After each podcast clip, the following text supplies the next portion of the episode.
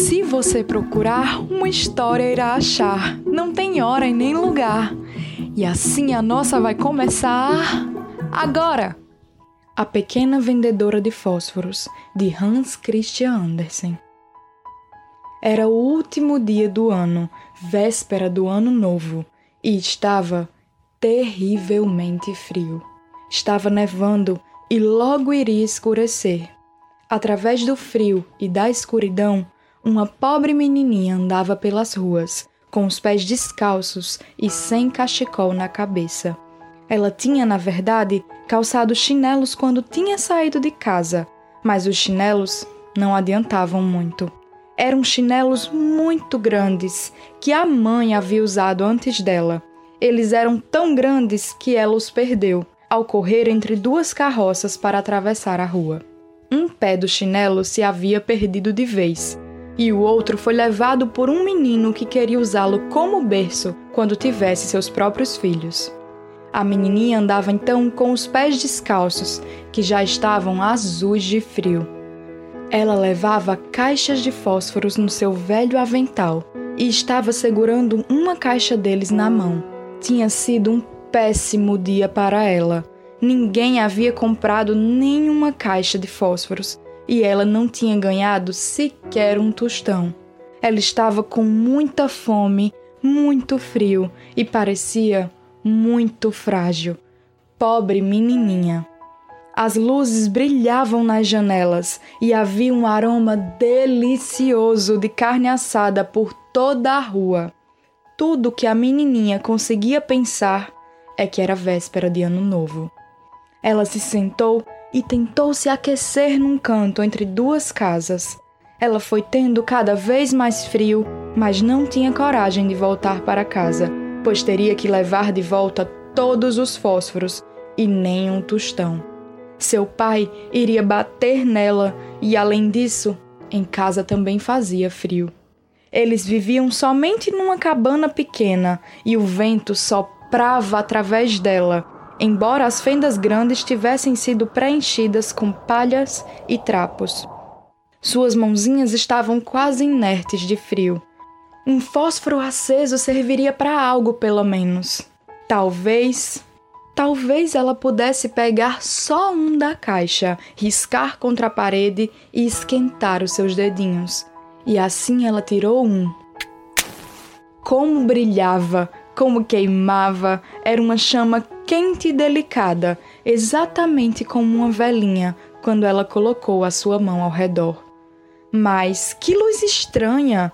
A menina tinha a impressão de que estava sentada em frente a um enorme fogão de ferro, com puxadores de latão polido e com panelas e frigideiras brilhantes.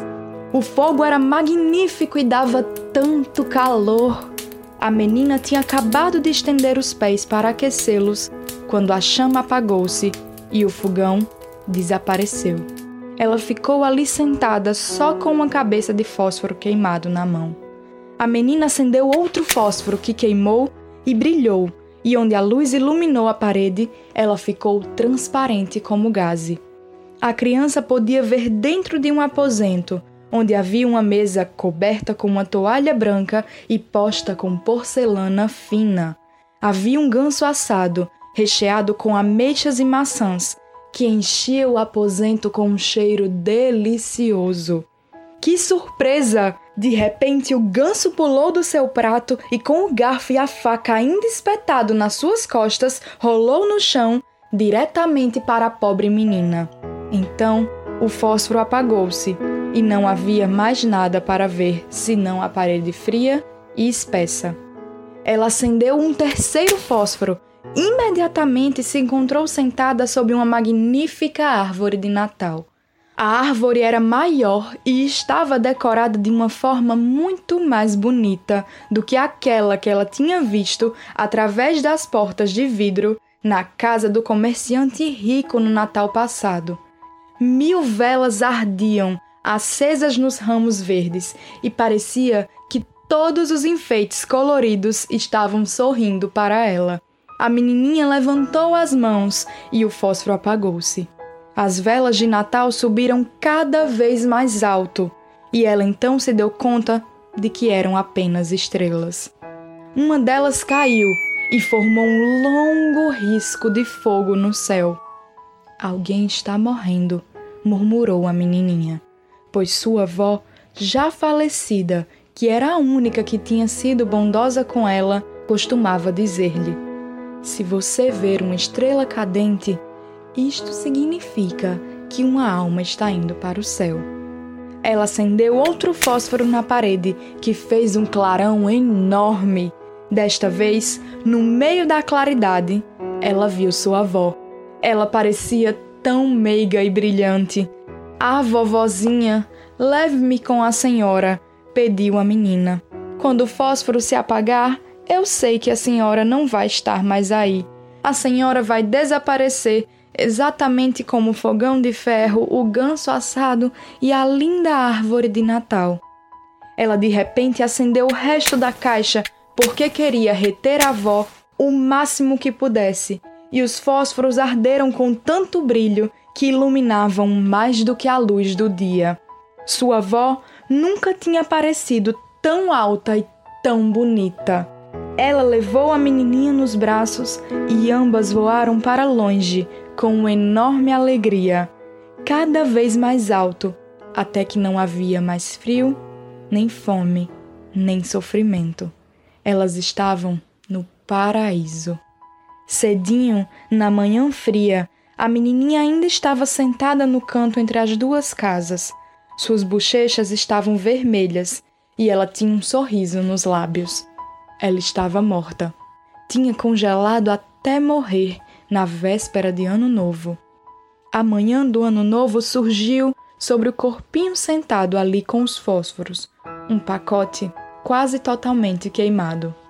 Ela só queria se manter aquecida, alguém disse, mas ninguém sabia que coisas lindas ela tinha visto ou com que esplendor ela tinha entrado no Ano Novo com a sua avó idosa. A história acabou, mas logo logo a próxima virá. Qual será? Qual será? O Achadouros da Infância é apresentado por Beatriz Almeida. Esse podcast tem a intenção de levar a literatura infantil para onde as crianças estiverem. O episódio de hoje foi editado por Beatriz Almeida e Paloma Leilani. Artes de Paloma Leilani. Se você gostou da história, compartilhe e a faça chegar mais longe.